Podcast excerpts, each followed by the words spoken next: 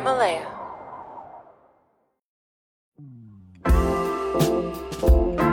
我知道我是一个不会很多考虑生计问题的人，但是因为我知道我是一个不会很多考虑生计问题的人，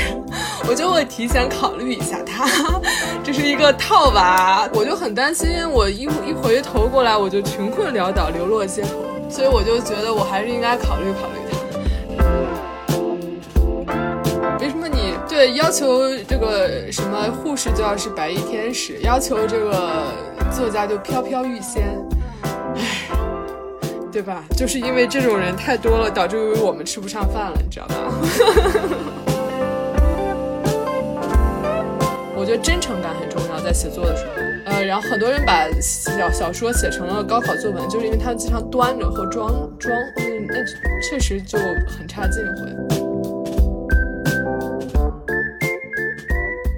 Hello，大家好，欢迎收听这期的子非鱼。今天我邀请到的对谈嘉宾呢，是我高中的师妹修心雨。呃，她是一名作家，同时现在在一家文学杂志做编辑。呃，Hello，欢迎来到子非鱼。嗯，感谢的邀请。嗯，我很荣幸能参加录制这期的节目。哎，不用荣幸，高兴就可以了。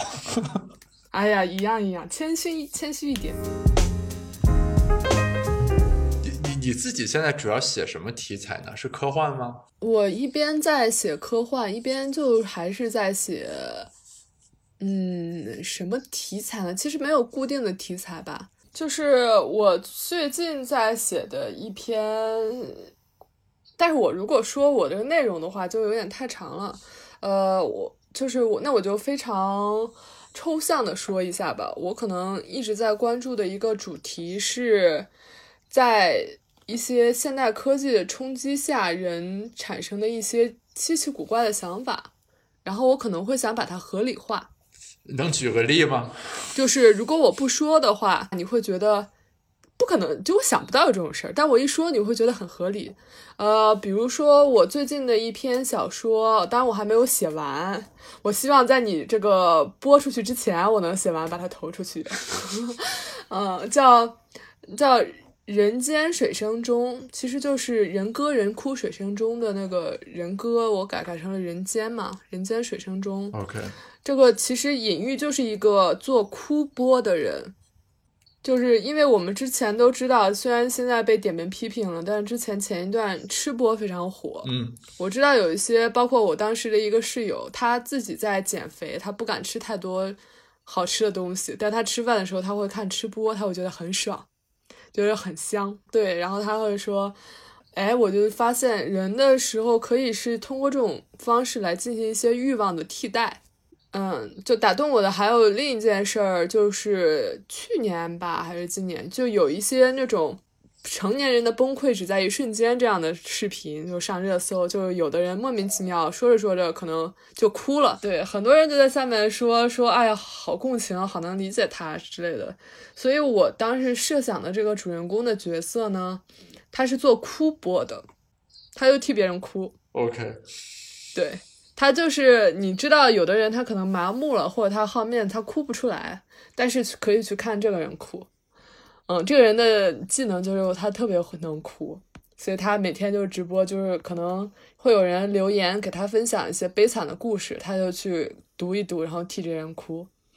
呃，故事发生于突然有一天呢，一直给他打赏很多的一个观众跟他说，呃，你来这个酒店。你跟我面对面的哭，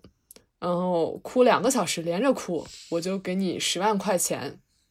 呃，然后她的男朋友肯定觉得这是要把你潜规则了。你想想，十万一晚，这怎么可能呢？而你去了就被人绑架了，或者你就被人嗯拍裸照，或者说就也不给你钱，或者就怎么了之类的。但这个人他很需要钱，他就去了。去了之后发现是一个女人在宾馆等着他，她也是个女的。然后真的就坐那开始哭，然后这个人哭的时候，他因为要哭两个小时，他可能哭不了那么久，他就不停的要回忆自己一生中所有的委屈和悲惨惨的的事情情。对，对，哭到最后酣畅淋漓，他会觉得哇，我把我一生的苦难都想过了，之后再也没有什么东西能难得倒我了，我就感觉我被解脱了，我这人生这个灵魂都被净化了。但是还故事当然还有后面，但是我 不想剧透这么多。OK，反正大概是这种故事，你能 get 到了吗？就是这种风格。我大概能 get 到啊。就是等于是说，你对看见的这些东西，你有一些要素上的提炼，比如说你看到吃播，然后对吧？你抽象出来它中间的这个嗯要素是在于说这种什么情感上的共鸣，然后逻辑关系，你把它映射到一个比如说哭这样一个场景里面，然后进行一个再创作。嗯，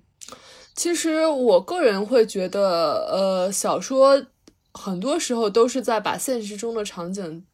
更极端化。嗯，不管是情景。就比如说，很多小说中就突然这人一睁眼发现什么自己被绑架了，或者谁遇车祸啊、什么杀人之类这种事儿，或者是情感。我觉得像吃播到哭播，我实际上是把他的情感更极端化了一些。对，用这种更极端化的方式来展现人性吧，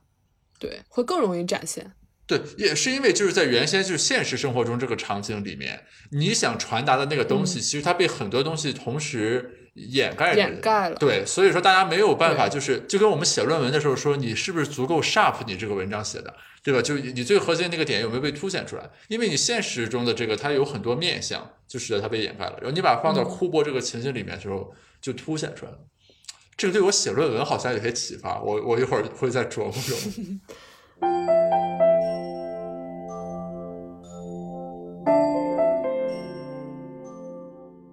那就是你的这个写作和你现在的工作是种什么关系呢？就没关系是吧？就这个不是你工作的一部分。呃，写作可能也算我工作的一部分吧，因为如果我写作的话，我会更容易理解其他作者的心态，就跟那种自己不写的编辑其实是不太一样的。OK 啊，我明白啊。嗯、对，然后我现在是在文学期刊当编辑嘛，嗯，呃，主要就是平时的工作压力不是很大，约稿啊，然后改稿啊什么之类的，审稿。呃，基本都像自己的朋友通过微信来完成工作。嗯，就是说你最近有什么新作品啊，一定要给我们发一篇啊，然后他们就投过来一篇，我们就互相交流交流，这篇写的怎么样？呃，有没有需要修改的地方？然后如果觉得质量还可以，就拿来我们的杂志发表。啊，你你们有匿名审稿机制吗？啊、呃，我们有互相甩锅机制，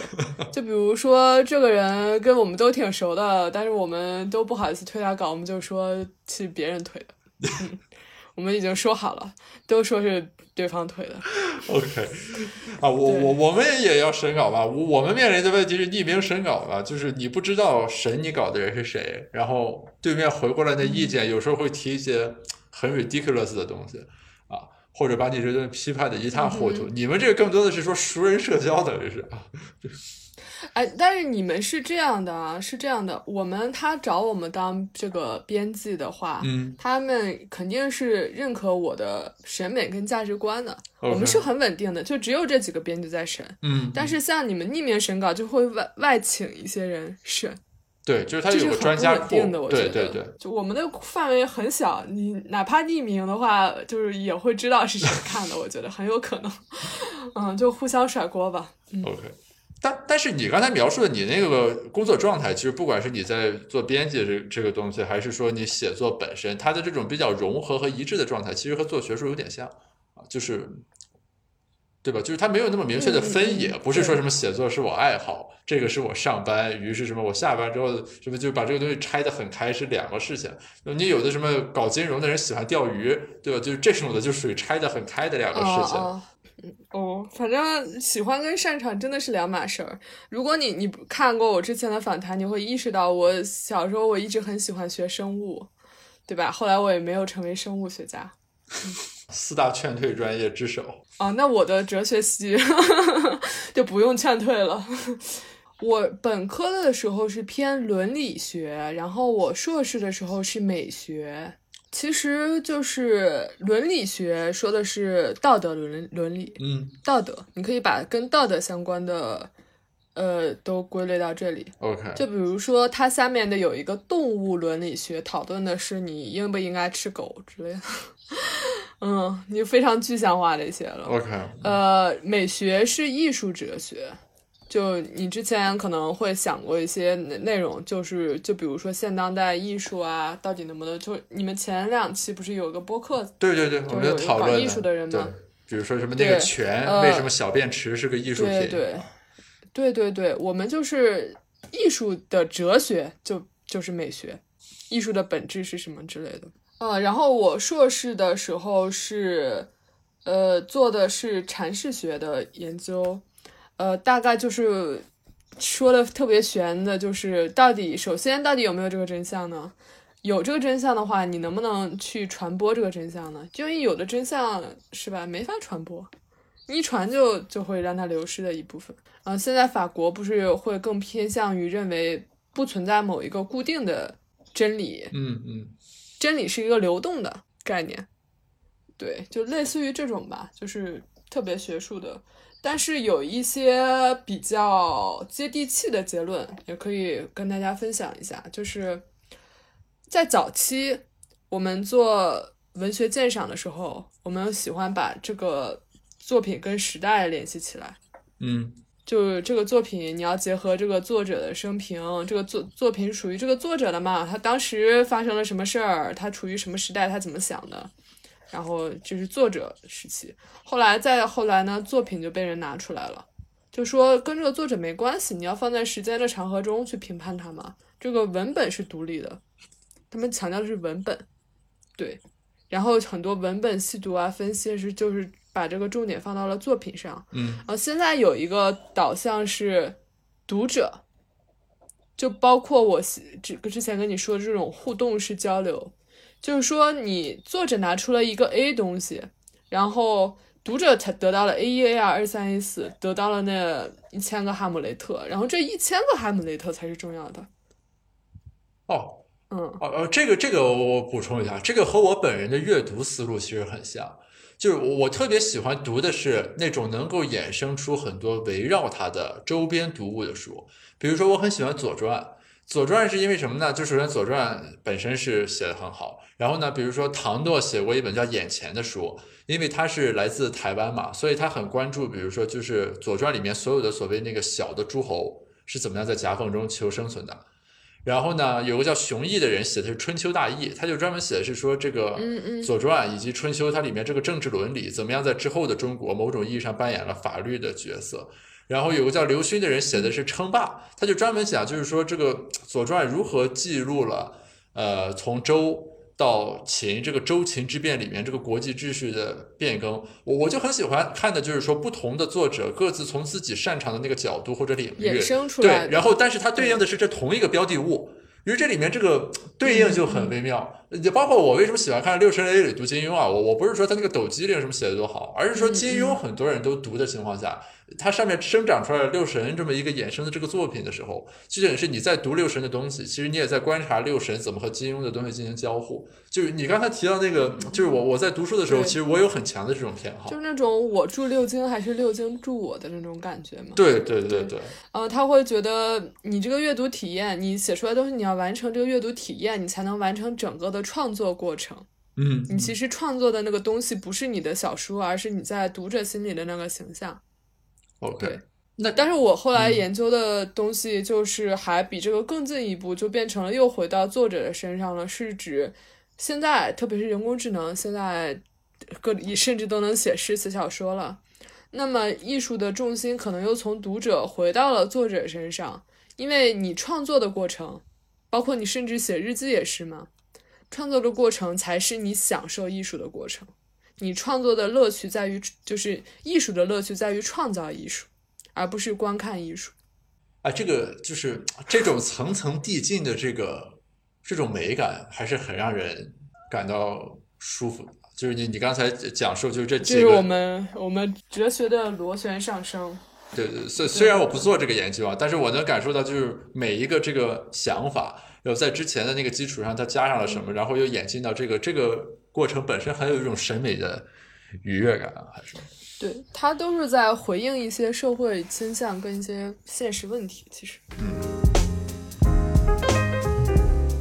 我我请教一个问题啊，比如说有一些书就是百年孤独，然后不能承受的呃，《生命之星》这种书，就是呃，我个人啊，我是以极大的毅力把他们都看完了。但坦率来说，就看的这个过程没有任何，我没有看完，没有任何审美上的这个体验和愉悦感。我就很好奇，哦它作为这个巨著，或者说它这个就是这个有点类似于回到之前说的那个为什么一个小便池可以被当成艺术品的问题一样啊，就是那这百年孤独，我觉得不是那么严肃的问题。就比如说你可能你喜欢看毕加索吗？那你能欣赏得了毕加索吗？呃，就是我我可以接受，就是比如说一个画旁边一个解说 啊，哦我明白哦毕加索把不同的面同时画在一个面上，我我能到这一步，但你要让我说这画多好看，我是吹不出来的，我觉得简直没法看，对吧？嗯，就比如说之前有句话，什么世界上路本来没有，走人多了就有路了。还有人说什么走自己的路，让别人无路可走什么之类的。现在就是大家面前都有一片草地，你就觉得没有新路了。结果这这人走着走着，他又走出一条新路来。OK，那你看他的眼神，那真是羡慕嫉妒呀，是不是？但是如果他的这个价值就在于。就是它这个隔一路的特点上来说的话，这不有点稍微有点廉价 吗？对对对，但它不仅是，嗯，就是所有的创新其实都不是就是凭空的创新吧，你可以说是，嗯它是极大程度的非常娴熟的运用了它之前的一些文化这个遗产跟资源。哦，谢谢哦，这个我能 get 到。OK，创新嘛，所谓的创新肯定是还是有积累的。嗯，就等于是说，他身上你明确的知道他和之前的东西是有勾结和联系的，但是他却呈现出来一种之前从来没有过的状态或者形态。呃，就比如说《追忆似水年华》，我看过前几页吧，就是到一个小饼干呢，我印象很深刻，就放弃了。后来去网上搜了搜，发现大家很多人都是就光知道前面出现了个小饼干儿，啊、我也是，就是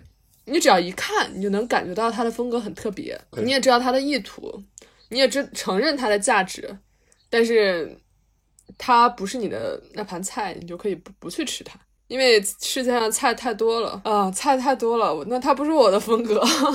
它不是我喜欢的。对，因为我我身边有几个搞文学的朋友，大家一聊，动不动就开始什么魔幻现实主义，然后我就感觉是不是因为我的审美落后了，使得我不能体会其博大精深之处。我个人的审美偏好是，我认为马尔克斯的短篇写的比他《百年孤独》好。他有几个世世界上最美的溺水者，可以说这一篇。OK，嗯呃，你可以去看一看，就是很是短篇，嗯但是你读的话，你能感觉到他在生活中寻找的那种诗意，非常莫名其妙，但是又很真实的描写。就是你看完了，你心里又浮现，觉得这事儿太魔幻了，又觉得嗯，这事儿很现实主义呵呵，魔幻现实主义，对，就是那种感觉。你会觉得他在隐喻什么？他在隐非常现实，他所隐喻的东西。，OK，但是另一方面呢，他运用的一些元素和他用来隐喻的一些东西，又是非常的魔幻的。嗯，可能接受起来会比那种《百年孤独》里面人名这么多、篇幅这么长要好接受的多。他的短篇写的真的非常好。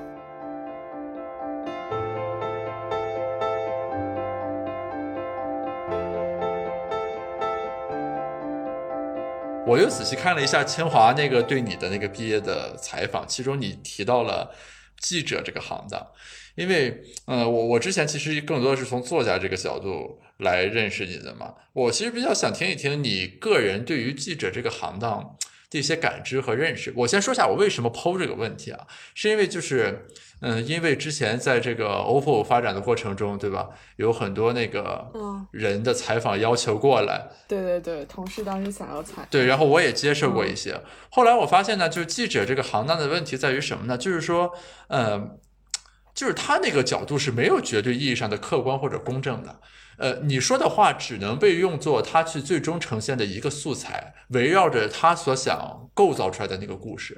呃，当然也不是说他有错，对吧？只是说就好像他这个使命注定是不可能完成的，就是不管他自己是个多么客客观公正的人，他最终为了实现一个故事的讲述，就只能对你呈现的信息进行裁剪，然后呈现其中的一部分。然后我最后看到的那个结果就是他对我那个原意的引用呢，全都是我说的话，但是呢，呈现出来这个意思呢，就完全不是我当时的意思。所以自此之后，我就一直对这个什么记者啦、采访了、报道这个东西，就怀有一种很深刻的警惕或者说恐惧那种感觉。所以我很好奇，就是你自己对这个有什么感受或者认识？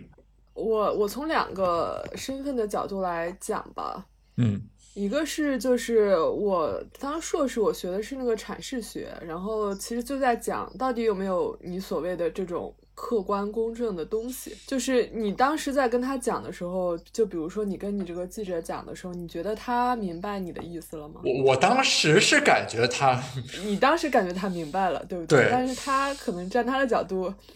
他如果表现的不明白，他可能会打断你们的采访节奏。所以当时即使他不明白，他也。可能表现出很懂的样子，这也是有可能的，或者说当时他以为他理解了，只是他理解的不是你想表达的，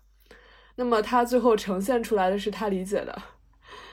这就变成了一个很难对这个信息的这种消解。对，就就这里面就是不包含恶意，对吧？就纯粹可能就是一个错误认知的问题。有可能，对，OK，有可能，有可能。然后另一方面就是记者肯定。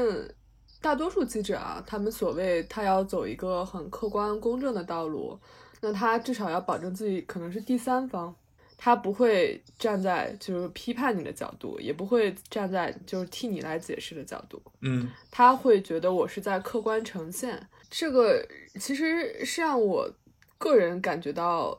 很难，就是心理上很难承受的一个点，就是我最后没有选择当记者。一部分原因是因为我发现他们在写一件事的时候，他们会很笃定，他们会觉得这个逻辑就是这样。我虽然不懂这个行业或不懂这件事儿，但是我用了一个月时间，就很长了已经。对于报道而言，嗯，我去跟这人进行采访交流，我去看他生活，就是真的有那种贴身式的采访，就到他们家里吃饭那种。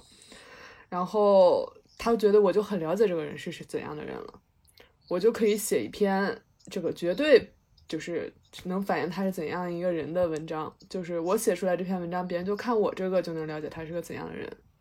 人物报道是这样的，很多事情的报道也是，他会你会看到有一些新闻报道，他把这个逻辑梳理出来，就告诉你这个就是这件事情的真相，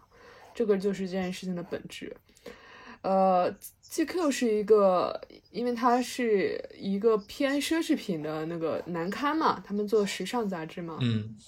所以它有很多奢侈品赞助，它经济很多来源是经济上的是正方面的，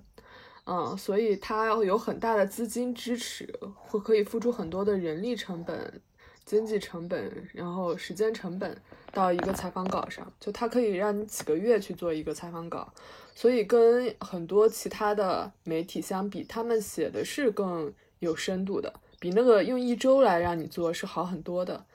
但是我当时在里面的我的自我怀疑就是，我认为一个月也不够我了解这个人。是的，我我刚才也想说这个，就是说你从一周到一个月没有从本质上改变这个问题。对，而且这里面可能有个反向作用，是说这中间给你一种幻觉，就是你刚才说的，你自己误以为你很了解这个事情。因为我当时作为受访人的时候，中间聊着聊着，突然之间就是来采访我那个记者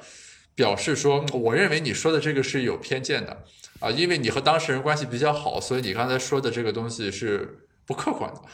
啊，就是所以就等于是说，在他心中，其实应该是说这个故事有一个本来的模样，然后我的讲述没有遵循他心中那个本来的模样，所以他跟我说说，我认为你发表观点是有偏误的。这个当时其实是很。震撼到我，因为按我一般的理解是说，你应该是收集各种素材，对吧？去对比分析，然后打磨出来那个真相是怎么样的，而不是说你已经立好了一个论，然后我必须顺着你这个论说，才算表达的内容是正确的。啊，这个当时就给我以这个很大的一种冲击。嗯，呃。我之所以就是认为这个几个月时间是了解不了一个人的，是因为当时有一些采访操作是，呃，你可能采到一个月的时候，他大概有一个逻辑了，是怎样怎样的，然后过一阵子呢，哎，又突然出现了一个事儿，让你发现你之前的认知是不对的，就是可能就比如说这个人非常坚定的理想主义者，你去现在采访他，跟你五年后采访他，十年后采访他，这你看到的东西是不一样的。而国外的很多非虚构报道也是，就是他们有一些跨度是非常非常长的，可能就是甚至就就比如说人类学的研究也是，嗯嗯，他们至少用十年、五年来研究一个问题或理解一个人。我当时觉得，其实那种程度的研究才能让我在落笔的时候更笃定一点。我所以，我当时写的时候，我就一直在内心受到拷问。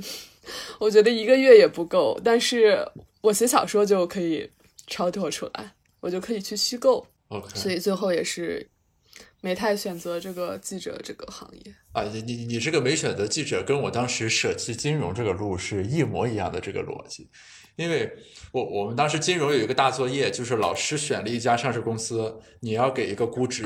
嗯就是说，比如说明年八月七号的时候，这股票是多少钱？然后呢，那股价当时是三十多，结果我们用那各种乱七八糟模型一通估，最后估出来明年股价应该二百多块钱，然后就是这个肯定是不对的，于是我们就调，比如说把一些什么无风险利率啦，各种乱七八糟东西调调调，最后比如说调成个五十多，那这就是个比较 make sense 的价格。然后这个过程本身就让我意识到，就是金融，比如说分析师在写这种东西的时候所从事的这个过程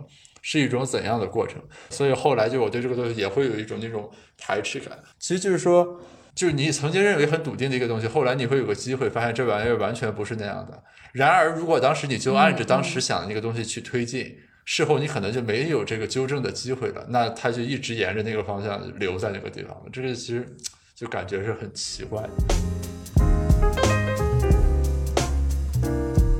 那写小说于你而言，这感受会有什么底层的不一样吗？嗯，我个人觉得写小说很像，就是在你在讲述一个故事嘛。首先，嗯这个故事是没有发生过的，但是你要营造一种感觉，让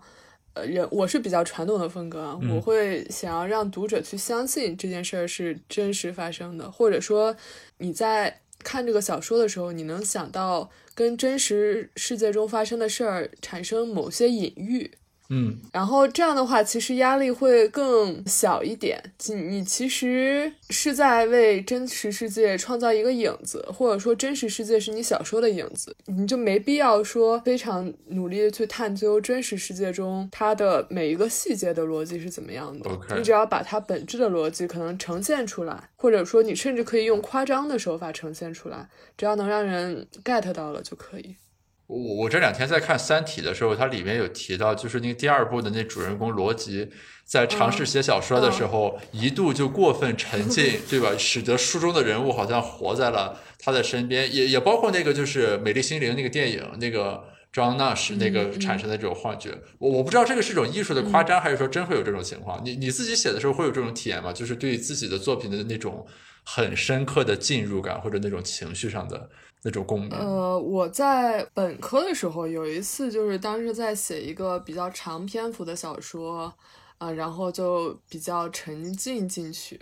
然后后果就是我在做梦的时候，我都会想到情节，所以我还挺开心的。诶，就是睡觉也在写，效率更高了。这是挺开心的，不是很恐怖吗 没有，就是你其实还是睡了，你还是得到了休息。然后效率也更高了。就是你刚刚说这种沉浸进去吧，逻辑那一段我印象不深了。但是我想说的是，一开始写小说，大家其实都喜欢是写自己的感受、自己身边的事情，特别喜欢把我作为主角带入进去。嗯啊、然后很多的这种类型的吧，就比如说杜拉斯的情人，不是也是他自己经历嘛？就比如说《红楼梦》里面那个曹雪芹，嗯也是他一些经历。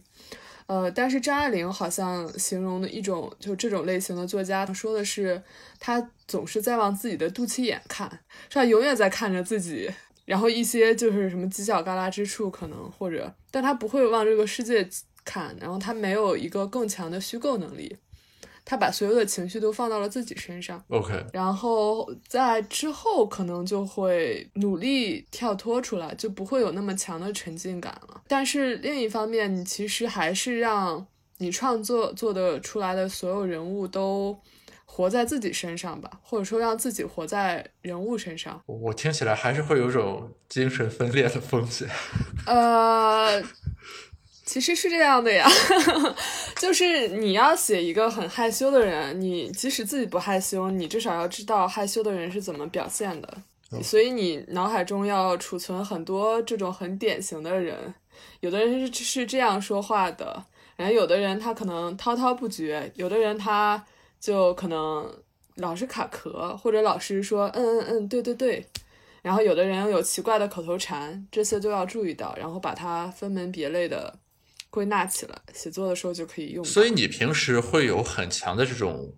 观察的动机，或者在持续进行观察的这种意识吗？嗯，我特别喜欢听周围的人讲故事，而且我发现我和我周围的很多作家，我们都有一个习惯，就是偷听别人聊天。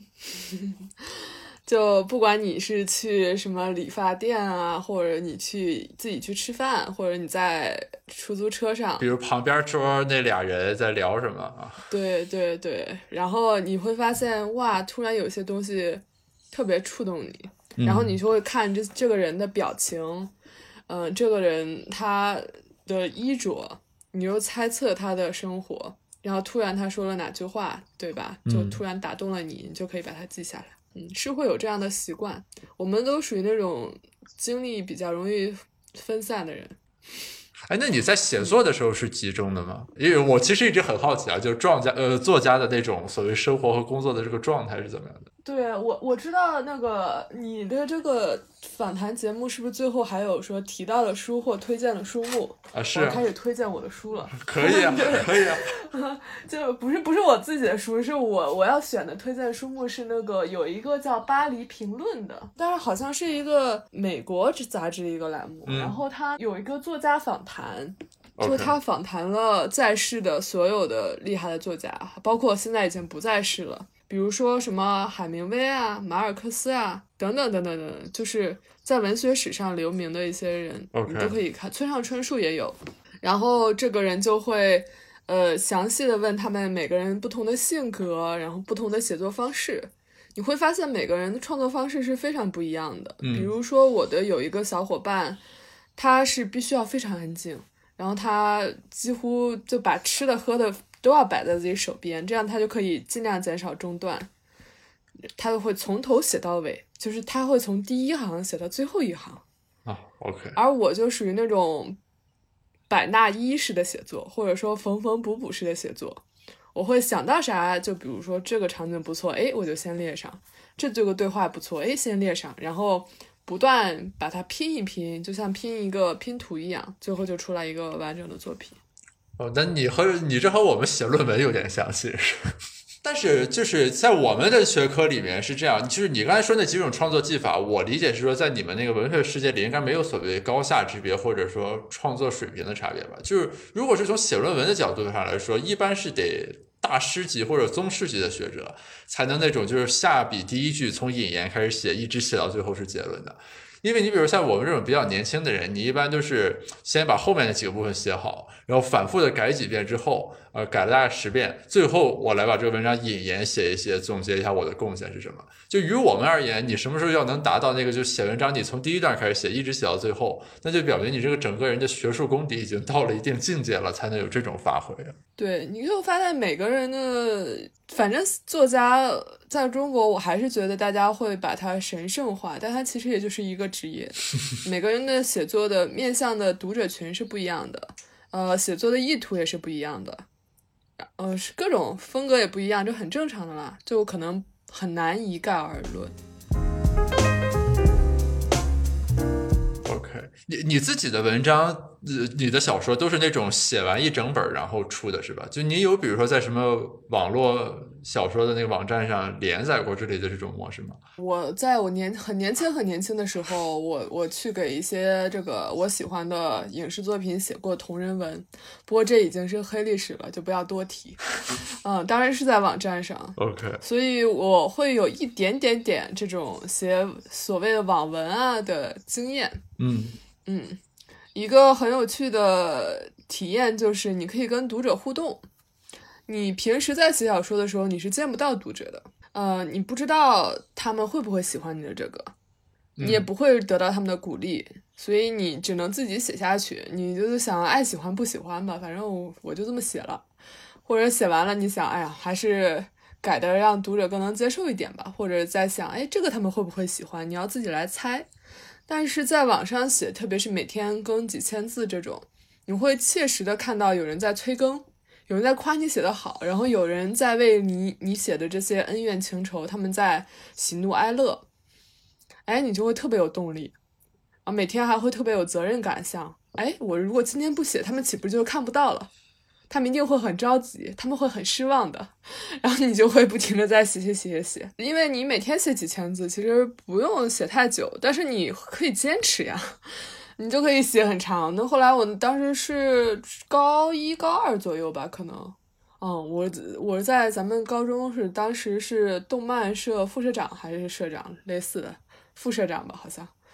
然后当时就是在在写这个漫画的同人文，我当时写高二，但是我当时那个暑假写了七万多字，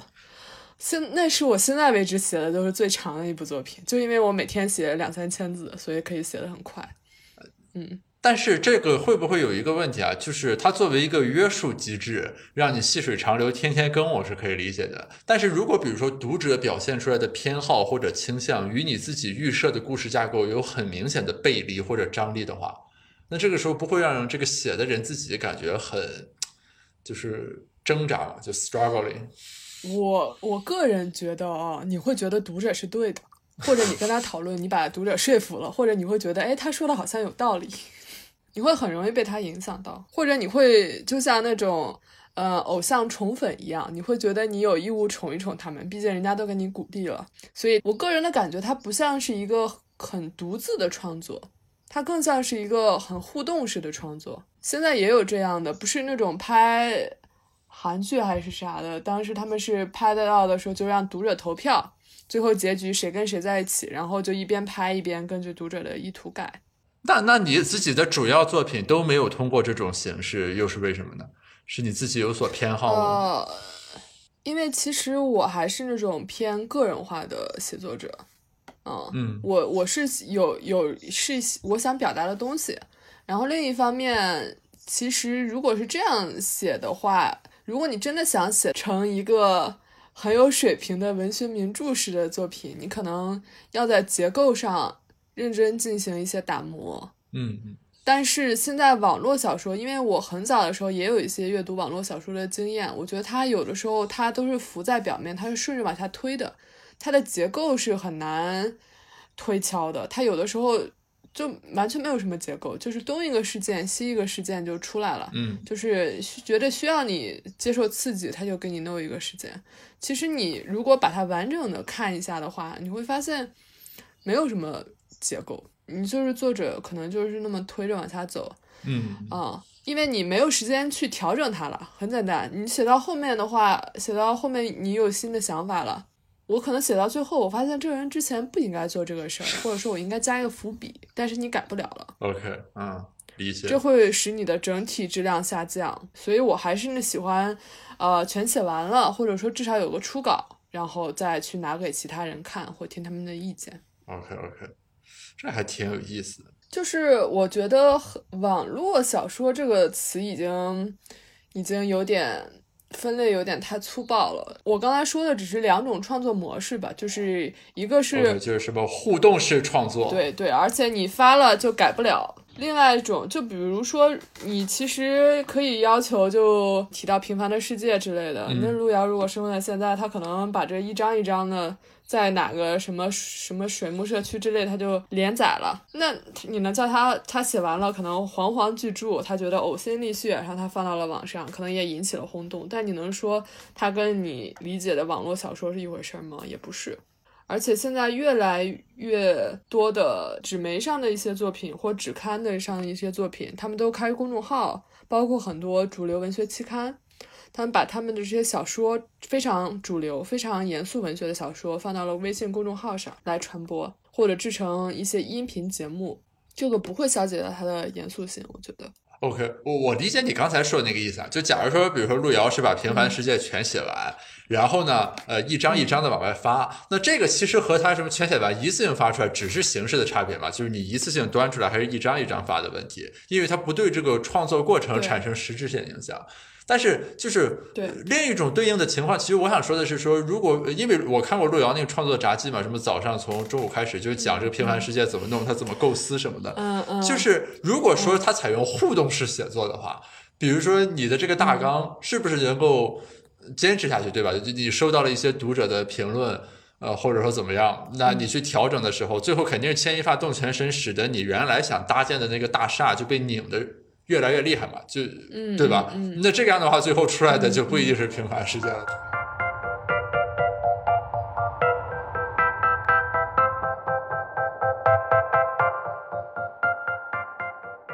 呃，其实我在刚才没有很展开的去谈，我没有在经济学的这个方法论上有很多共鸣，但是我在做学术的状态上其实有很多共鸣。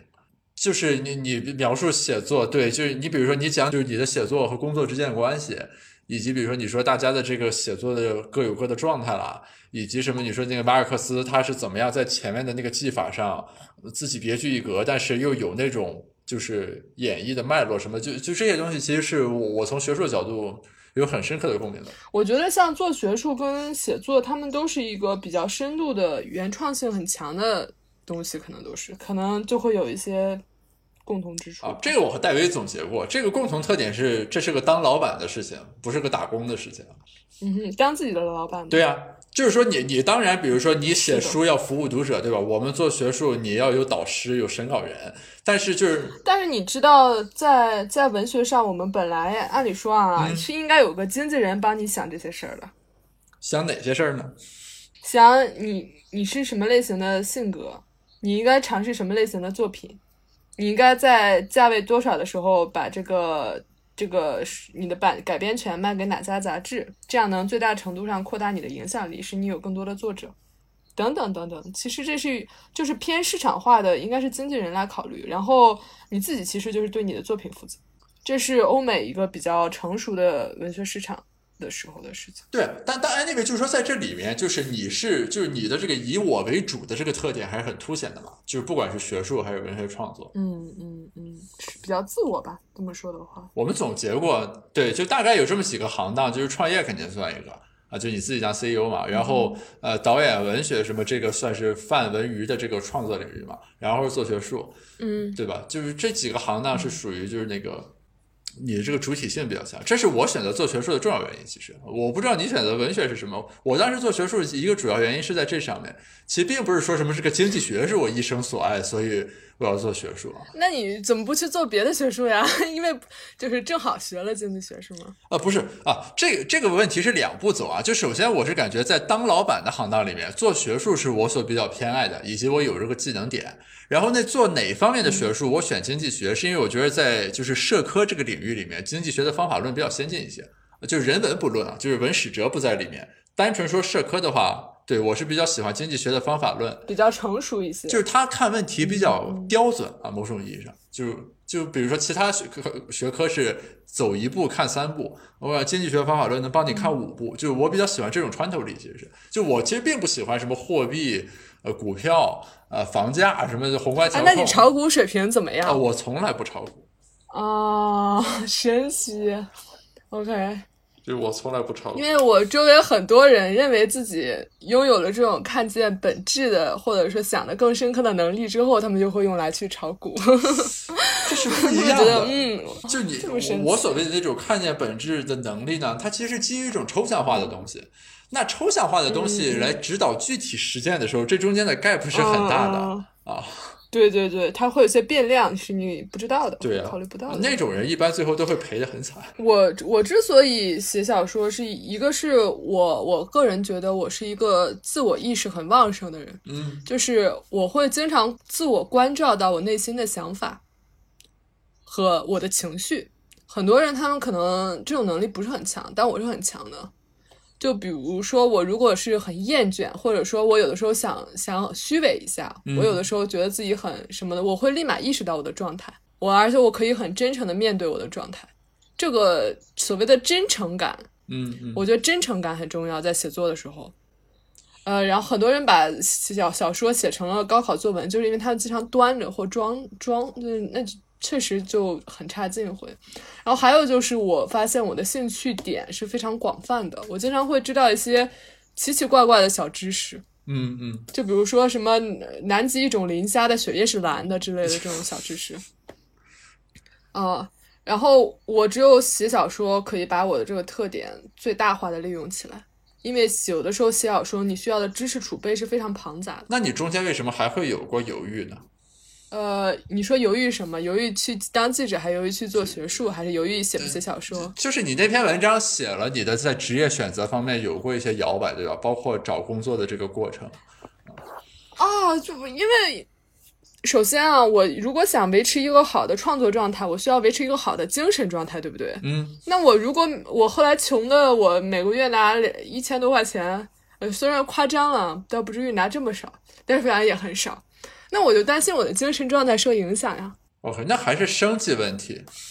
呃，我知道我是一个不会很多考虑生计问题的人，但是因为我知道我是一个不会很多考虑生计问题的人，我就会提前考虑一下你。这个简直是套娃。这是一个套娃，对，就是套娃。我就很担心，我一一回头过来，我就穷困潦倒，流落街头。所以我就觉得我还是应该考虑考虑他。然后发现这件事儿确实给我造成了一些压力吧。呃或者说，我这么问你吧，就你觉着要让你进行这个创作，你每个月需要多少钱？就假如说生活在北京的话，啊，就你算上什么和同学吃饭、买衣服、换手机什么乱七八糟的，你觉得你需要月收入到多少就能够满足创作的需求？创作的需求啊，那我是其实你给我一个能让我一直待的地方，不管是租的还是那个买的小屋子，然后能保证我有饭吃。嗯，饭吃可能一个月一千、一千、两千、一千五、一千，反正一千左右吧，就我觉得就 OK。嗯因为我其他的需求，精神消费就很少。讲道理，我贵有贵的，就是我去看什么，呃，八九百一一场的那种话剧嘛，嗯嗯歌剧之类的。但便宜的话，我看一个小说。看一个电子版的我都很开心，嗯，或者说在家看自己看看电影，呃，所以我我觉得我是一个是就是可高可低的那种人，在精神消费上和物质消费上可能都是这样，但是问题是呢，我要承受我爸妈的压力以及我周围人的压力。哎，但是于于我我的感受是说，你是一个自我很强大的人的情况下，你的父母和周围人的压力对你而言还是很实质性的压力吗？是这样的，我周围人对我的压力，其实我不关心，我担心的我周围人承受的压力。你指的是，比如说别人会对你的父母有种议论，比如说你孩子在干嘛呢？对对他比如说每个月啊，两千块钱，他们说，哎呀，自由职业，对，在北京不知道在干嘛，瞎自己写一些东西吧。我会很很担心他们，我觉得他们不一定能处理好自己的压力，所以我就会觉得，我就会替他们担忧。这是我当时说，呃，我去跟这个我们学校老师聊的时候，我的一个问题就是，我是那种。如果周围人因为我而不开心，我会很容易因此而不开心的人，又次又一次套娃。啊，我完全理解啊，就是你的那个效用函数里面是别人的效用，对吧？就你可能自己说我过成什么样对吧？都还好说，但是如果他因为我而怎么怎么样了，你可能会额外受到一千点伤害的这种感觉。呃，我我所谓的自我意识，不是说我周围有一个很重的铠甲，嗯，会把我自的自我包在里面，而是说我能察觉到自己的感受，我会知道我的不开心是因为这件事儿我的难过、压力是来源于这件事儿。对对对，所以当时我就有压力呀、那那你这个压力怎么疏解掉的呢呃，就我爸我妈对我目前的状态还比较满意。？OK，那还是父母这边的这个。不是你，你这个揭示了另一遍，就是因为在我心目中，所谓作家或者说怎么，都应该是有一个强大的自我、独立的灵魂，就是那种感觉的状态。但是即便如此的话，也未能免俗，对吧？还是要给父母以交代。不是你，不是，这就是你们这些人对这个作家的奇怪的要求。为什么你对要求这个什么护士就要是白衣天使，要求这个作家就飘飘欲仙这对吧？就是因为这种人太多了，导致于我们吃不上饭了，你知道吧？OK，嗯，不是，这这是经济学的短板，对吧？我们习惯于用什么刻板印象来刻画信息，以最最有效的传递这个信息。所以说，就是刻板印象是最省事儿的。嗯，但是怎么说呢？对于我们而言不是那么重要。就是你给我五百万，嗯，我可能去伦敦写小说，但是我，但我还是会写小说，就是这不会对我真正的状态产生什么太大影响，就是因为我喜欢做的事儿就是写小说，对，这一点这一点认知，对这一点认知是跟我一致的，就是我我也是这种感受，就是钱永远是多比少好。但是你说你给我什么一千万，对吧？我也不买游艇，不干啥的，这反正就是它也就是个钱而已。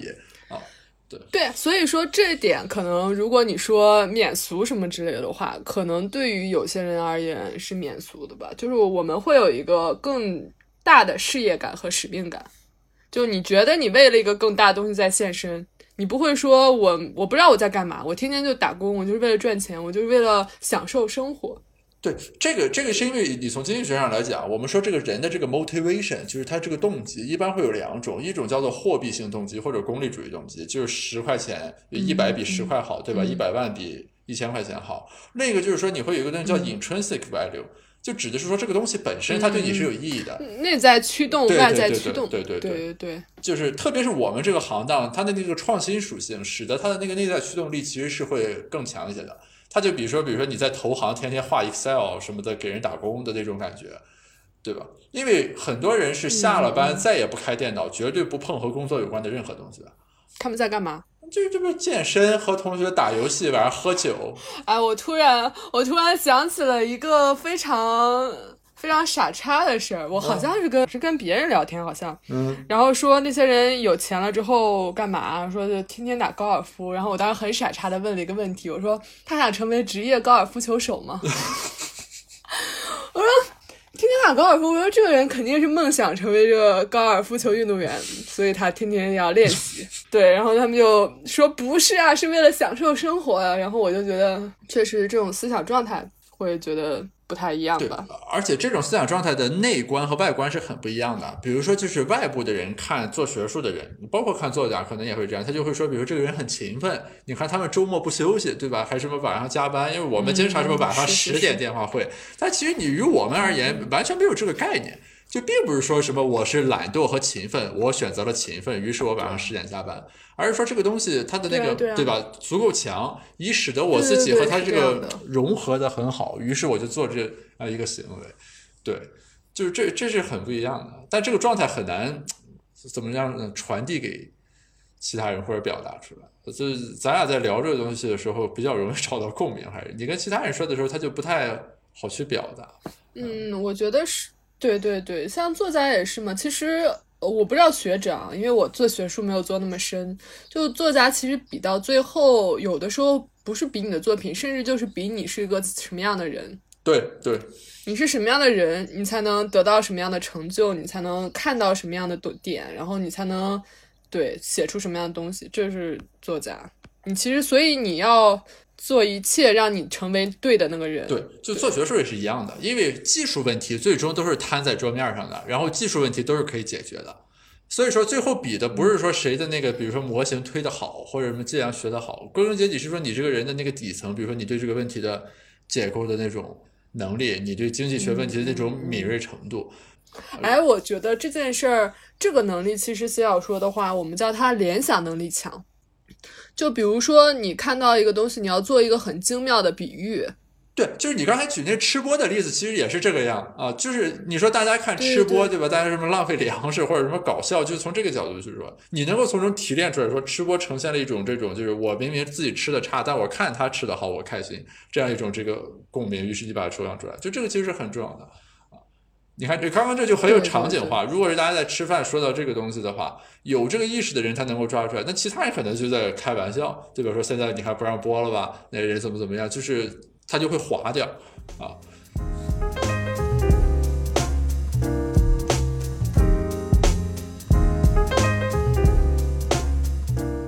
你你自己的作品有嗯被改编成影视作品的吗？呃，最近有几个在推吧，但是还没有真正的上院线什么之类的。OK，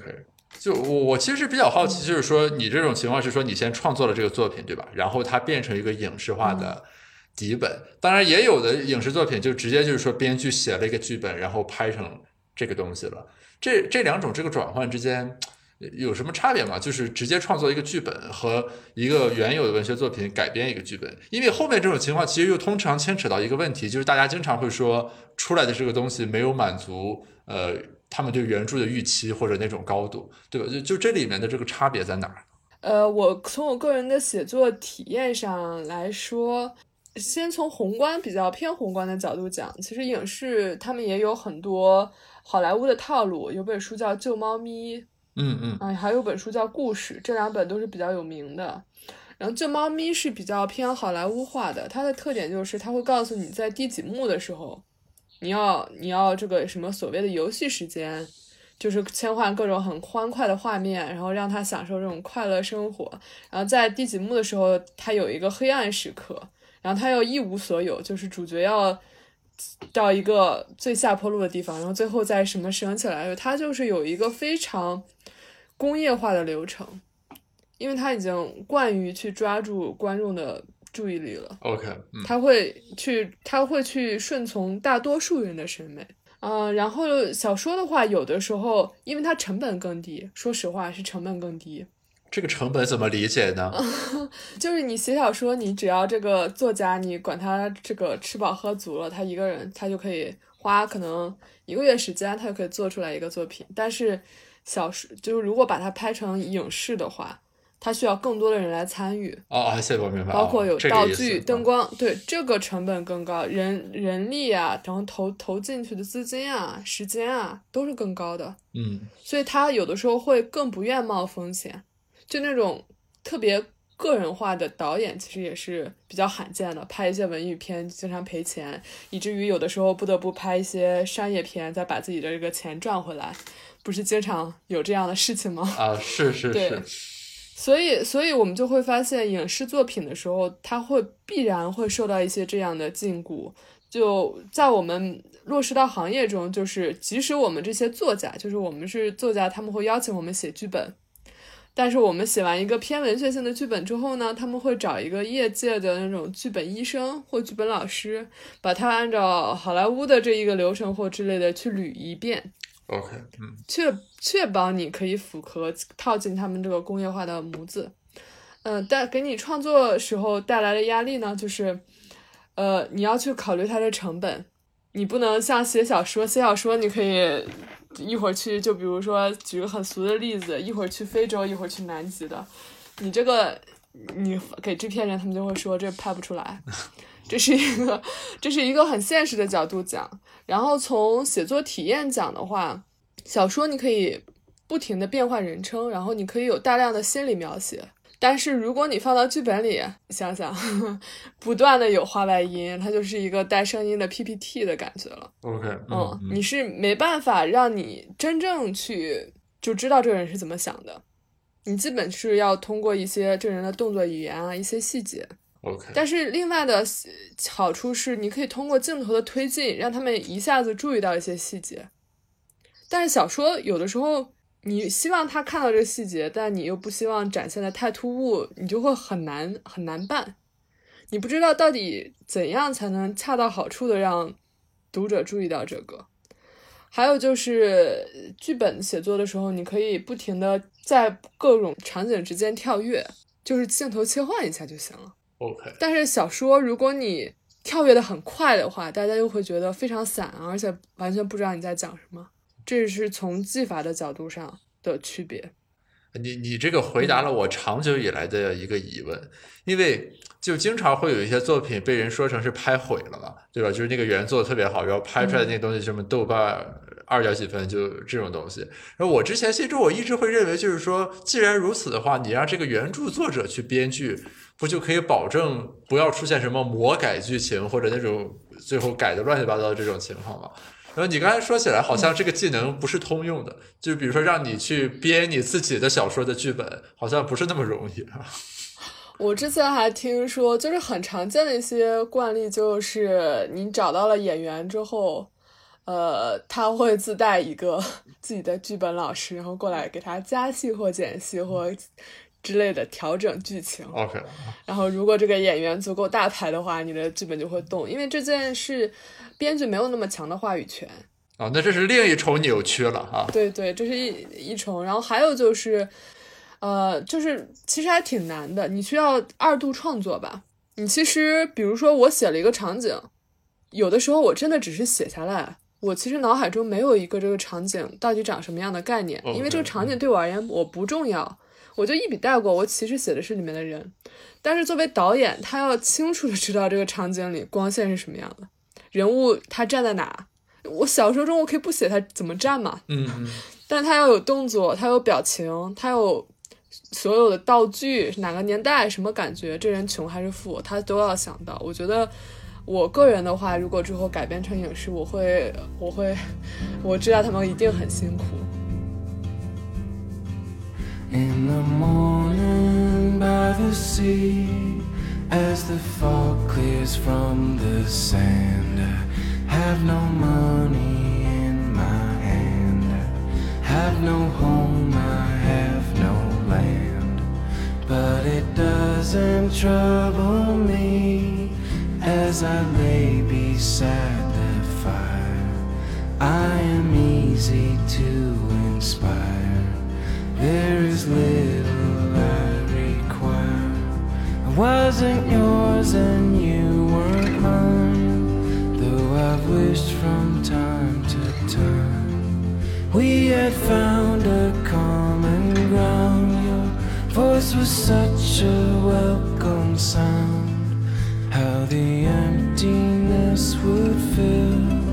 with the waves and with your song. People find where they